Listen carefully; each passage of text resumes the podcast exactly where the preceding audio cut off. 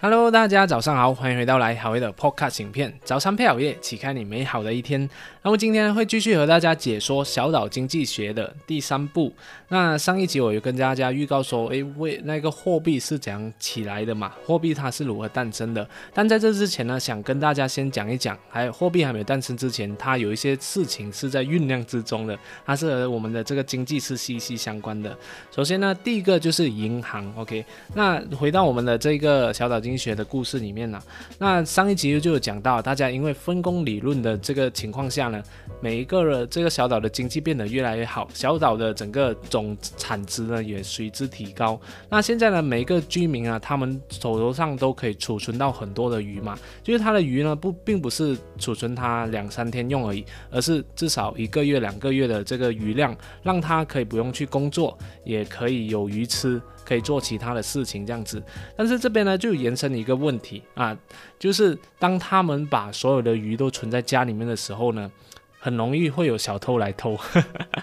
所以呢这边也要跟大家讲一讲，这个小小经济学里面，它的鱼呢是没有那个 expiry date 的，就是没有那个过期，没有那个期限的，就是不会过期，不会臭掉的。OK，呃，因为他的故事设定是这样嘛，所以他们的鱼就是他们的钱，因为他们的鱼是可以让他们去过活的。OK，所以存下来就会有这种小偷被偷的风险。那如果他们每个人都要去请一个保镖来去帮他们雇他们的鱼的话，就显得非常的就是耗费那个钱，就没有那个经济效应。那同时呢，有一些比较贫穷的家庭，可能他们请不起那个保镖，那他们也是会有被小偷偷掉那个鱼的风险。所以这时候就有一个商人，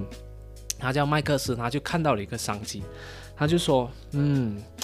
储存一个鱼的方法呢，应该要用企业家的方式来去管理，所以这时候呢，他就建立了一个托管所啊，也就是银行了。OK，他就建了一个非常大的一个仓库，帮大家去储存这个鱼。然后呢，他就请了几个保镖，非常强壮的这个保镖来帮他们守住他们的这个鱼，那大家就可以结集放在一个地方。这样的话，那一个保镖也不用那么多嘛，因为集中在一个地方，他不需要请到几百个保镖，他可能仅请几十个保镖就可以干掉这一些啊小偷，小偷的那个力量都没有那么的大。OK，所以就这样的一个情况下，这样银行就成立了。可是这时候他在想，如果我只是帮人家保管他们的鱼。然后去收他们一些利息的话，很像这个利润空间非常的不够，所以呢，他就想到一个聪明的想法，因为他是一个一流的数学家，他就想到，诶，他自己本身也是很擅长就把自己的鱼借贷给别人，然后收取利息的，所以他就想到，诶，不如你们把你们的鱼放在我的这个银行里面，我会给你们利息，同时呢，我也会把我筹集到的这些鱼呢拿去贷款给那些。想要做生意的人，所以这时候银行就诞生了。所以你们看到啊，就是你存钱，为什么银行会给你给你多余的这个利率？就是因为呢，他把你的钱拿去做其他的投资项目，那他在投资项目里面赚到了钱，然后他再分非常微薄的这个利润给给大家，所以这个就是银行它获利的一个方式啊。所以这时候啊，我们讲到银行，就会讲到一个东西，它叫做利率。也就是 interest，所以你们大家在把这个钱存在银行的时候，都会有那一个利息嘛？所以这个利息到底是谁定的呢？那除以前呢，如果在这个政府还没有成立之前，都是银行他们可以自己确定这个利息的啊。所以啊，但是在啊政府成立之后，就会呃政府是管管制那个利率嘛。所以这个利率呢，当然就是啊，如果你存的越久的话。那你得到的这个利率就越高，就是你的这个利息就越高。那如果你存的比较少的话，可能啊，你存三个月，那可能你只只有零点几帕而已。OK，好，所以这个利率是这样这样来决定的啊。那我们反观到我们的这个现实层面，所以你会看到，当每次有经济风暴啊，或者是一些重大事件啊、疫情啊等等，啊，政府呢会为为了刺激这个经济呢。刺激啊人民的消费，他会把那个利息降得非常的低的，所以你可以看到，诶，美国现在的那个利率呢是接近零吧，应该是接近零啊。然后很多国家也是开始降息嘛，所以每次你你听到人家讲的降息降息，就是这样的一个意思。降息的意思就是说，当我们把钱存进银行的时候，我们收到的那个利息呢会变得更加的低的，不管你是固定存款还是你是活期存都好，都是会变低的。那这样的一个情况下，就会迫使人们我们的人民就会诶就觉得诶放在银行那个利息非常低，所以他们就会把那个钱拿出来，可能是做一些商业活动去做生意也好。或者是拿去做消费，去帮别人做生意，所以这个是呃，很像我们每次做呃这个经济情况的时候会发生的一个事情。那相对的啊，我们讲到贷款也是一样。那当利率非常低的情况下呢，我们去借钱也是会收取比较少的那个利息的。就是当我们去跟银行借钱的时候，银行也会算你比较低的这个利率，因为啊这个啊政府它规定嘛，就是诶。经济不好，我们刺激一下经济，那我们就把利率降低一点。那这样的一个情况下，就会刺激人民去更多的去贷款，然后去做，呃，可能去消费，有可能去做这一个生意等等。所以这就是为什么很多时候我们看到这种风暴来袭啊，经济不好的情况下呢，就是会有一些人在去提倡大家去快点要买房等等的，就是因为刚好我们的利率非常的低下，如果你现在买房的话，你的贷款的利率也是一样非常非常的低的，就是可能你以前你要还的这个利息。可能一百万的这个房子，你贷款呃九十万，那你每个月可能要还一个三千块还是四千块这样子。那现在如果利率低的情况下，你可能可以每个月节省个几百块。所以呢，这个就是呃这个利率的这个操作这样子。OK，那回到了我们的这一个小岛经济学的这个故事里面。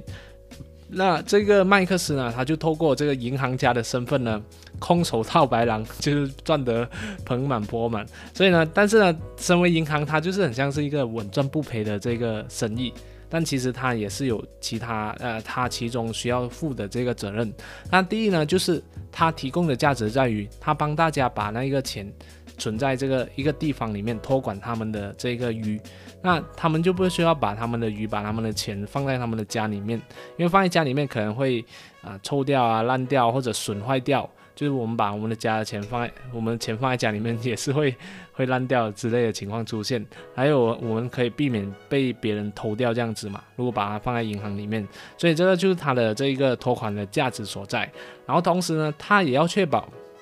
那个他借出去的那个贷款是借对人，然后那个项目是合格的，要不然的话，他可能借出去的钱，那一个人他的项目呃全部一直失败，一直失败，那他就收不回他的这个利息了嘛，收不回原本借出去的那个贷款，这样的一个情况下呢，就会导致他的这个存库越来越少，这样可能他就会面临破产了嘛。然后同时呢，他也要确保那一个。利率的这个情况，就是他借出去之前赚到的那个利息，必须要高过他给大家的这个存款的这个利息的。而且呢，啊，他也要确保那个呃银行里面的那个存库的那个水平要抓到一个好处。就当很多人就是经济不好的情况下，他们会开始去银行提一些钱来去花嘛。那如果大家都去银行提钱，他的那个存库变少的时候，他就要抓一抓，诶。他是不是可以，啊，再借出去？大家呃借借钱给大家这样子，所以他们需要做这个现金流的这个管控的。所以不要说很像呃银行只是 单单很容易赚钱，虽然容易赚钱的同时，他们呃做的事情还是有很多的东西要负责的。那说完了有关于这个银行呢，让整个金融活动变得更加的活跃，让整个经济变得越来越好的情况下呢，这时候呢就延伸出了一个东西，它叫做基础基础建设。所以呢，呃，这个小岛里面啊，他们以前呢都是用这个山间的这个溪水来去喝饮用的，所以他们每次都要去这个山间那边去挑一些水回到家里面去给他们作为使用的水，或者是工作的时候可以用上。但是有时候会发生这种旱灾。就是没有下雨，然后天气非常的炎热，所以他们那时候就没有水喝，可能就会饿死。所以为了避免这样的一个情况啊发再次的发生的话，这时候就有一个啊渔民，他叫做艾博五世，也就是第一代的那个 第一代做渔网的那个人，他的第四代的这个孙子啊。OK，所以呢，他想要解决这个问题，他就建议说，因为我们可以做一个呃。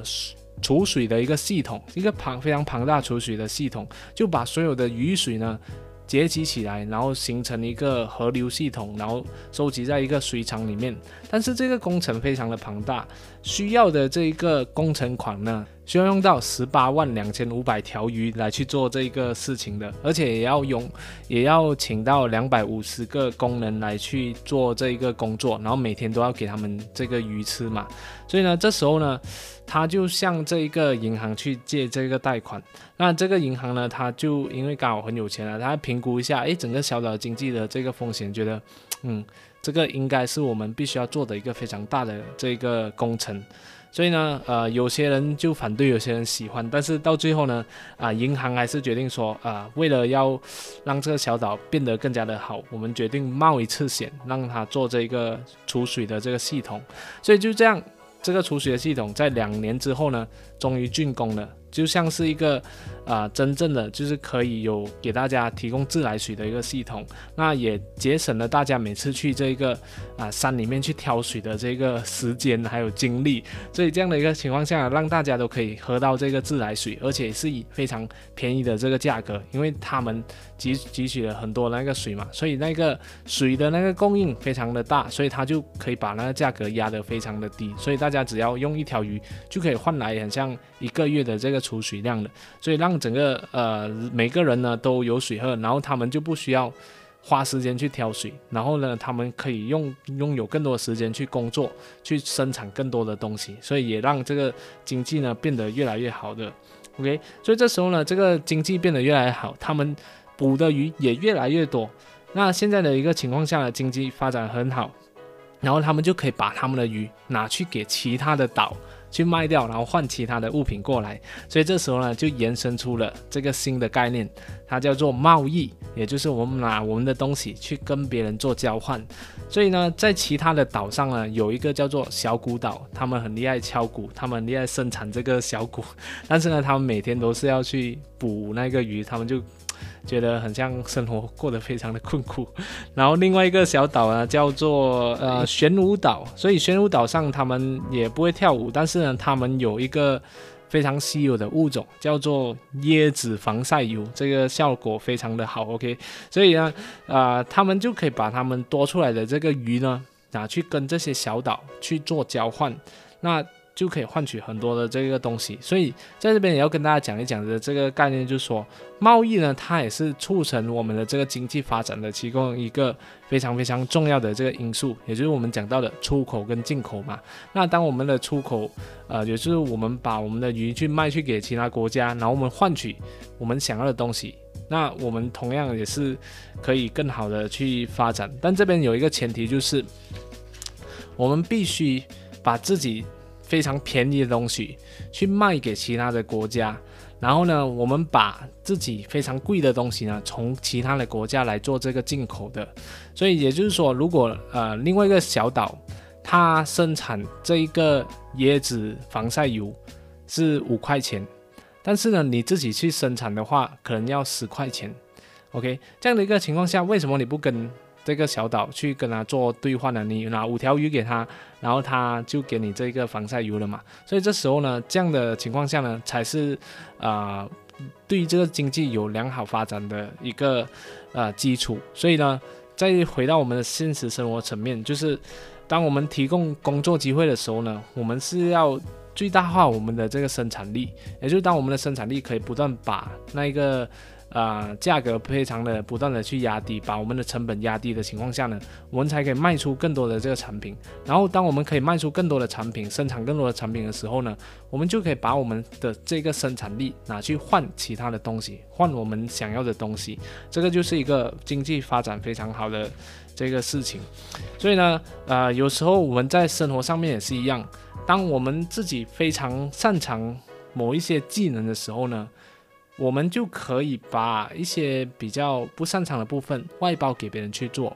比如说我像我今天拍这个 podcast 影片，那我擅长的是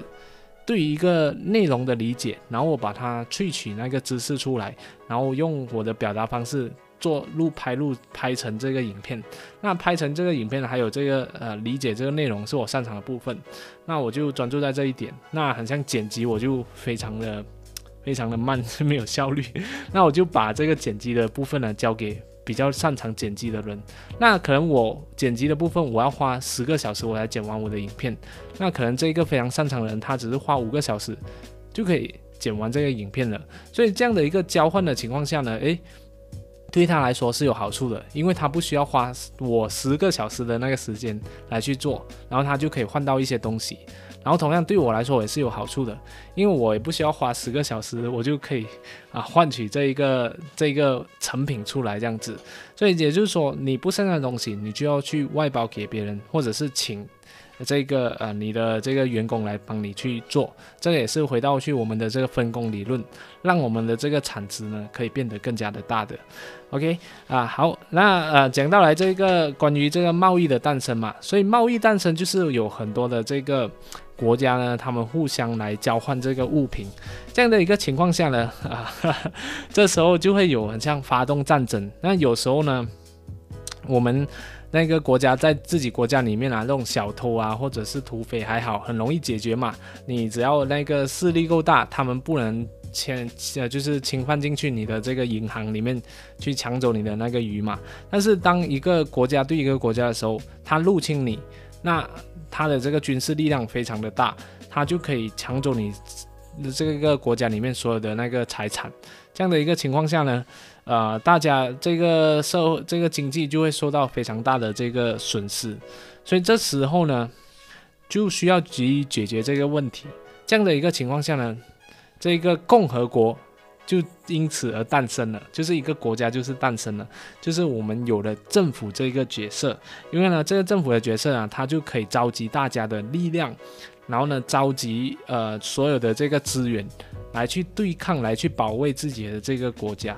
所以呢，这个政这个就是政府的政府的其中一个目的，它就是要确保这个我们的国家是安全的，这样我们的财产可以才可以得到这个保障。所以每当其他的这个小岛的人民，比如说这个小古岛的这个人，或者是这个呃玄武岛的这个人来入侵这个国家的时候，这个政府它组织一个很像军队这样子去对抗他们，所以就保卫了这个国家的这个安全这样子。所以呢。啊，在这边要跟大家讲的就是，我们身为纳税人嘛，就是政府的钱是从来来，就是从我们纳税人的身上去索取的嘛，就是从我们的薪资里面去纳税的。然后有时候我们每一年都需要去纳税，然后还有很多东西，我们都会间接的被政府去啊得到一些集资的一个情况。所以在这边要跟大家讲的就是，很多人会害怕这个政府，或者是觉得。政府啊，官员啊，他们是非常有权力的人，他们是非常值得尊重的人，然后我们应该要向他们表示尊重。但其实并不是这样的，因为我们是平等的，就是我们给他们钱，他们是有责任保卫我们的国家，他们是有责任帮我们建建设好我们的这个基础设施，然后他们也是有责任。啊，来去确保这个法律的公平性，就是确保每个人都有平等的这个权利，所以这个是政府的权利。因为当我们了解了这种政府的权利之后，我们在面对一些事情的时候，才不会诶很容易的就说诶，我应该要听他话，我应该要怎样怎样这样子，我们才知道诶，大家的权利到底在哪里，这样才会更好的去面对我们的这个生活的上面的这些事情。所以今天这一集呢，就先和大家讲到这几个在经济体系里面非常重要的一个关键点，就是刚刚有提到的这个银行的这个诞生，让整个金融活动变得更加的活跃，让经济可以变得更加的啊流动性变得更加的好。所以因此呢，刺激更多的经济活动。然后呢，也跟大家提到了这个有关于利率的出现，到底利率它是怎样来的，它的运转机制是怎样的。然后呢，也和大家分享了关于这个基础建设的这个。诞生，那因为基础建设的一个诞生的情况下呢，让我们的整个经济活动呢变得更加的便利。那可能它就是我们有这种公共巴士，那我们就可以从一个地方去到另外地方去工作，它就变得非常的方便。然后我们不用去买车，然后可能我们有这个铁路，那铁路它帮忙运货，然后呢也会让我们的这个呃物品物资呢它的这一个流动性变得更加的高。也会让我们的这个效率变得更加的好，因此呢，让这个经济呢啊变得更加的好的。OK，然后最后我们有提到，因为这一个啊国家安全的情况下，我们就有了这个政府的出现。所以政府的出现也我会跟大家提到了关于诶，到底政府的责任在哪里，我们的责任在于哪里。所以就当我们遇到一些事情的时候，会更加好的去面对。然后下一集呢，我就会跟大家好好的讲一讲啊，有关于这一个啊这个货币的诞生，然后呢，为什么货币呢？它会慢慢的贬值，那其实这一切呢，都是跟我们的这个政府是息息相关的。其实呢，所有所有的一切罪魁祸首呢，都是我们的这个呃政府所产生的。所以啊，下一集会跟大家好好的就是娓娓道来有关于这个货币贬值的情况发生的一个原因。OK，那我们就下一集再见了，谢谢谢大家，拜拜。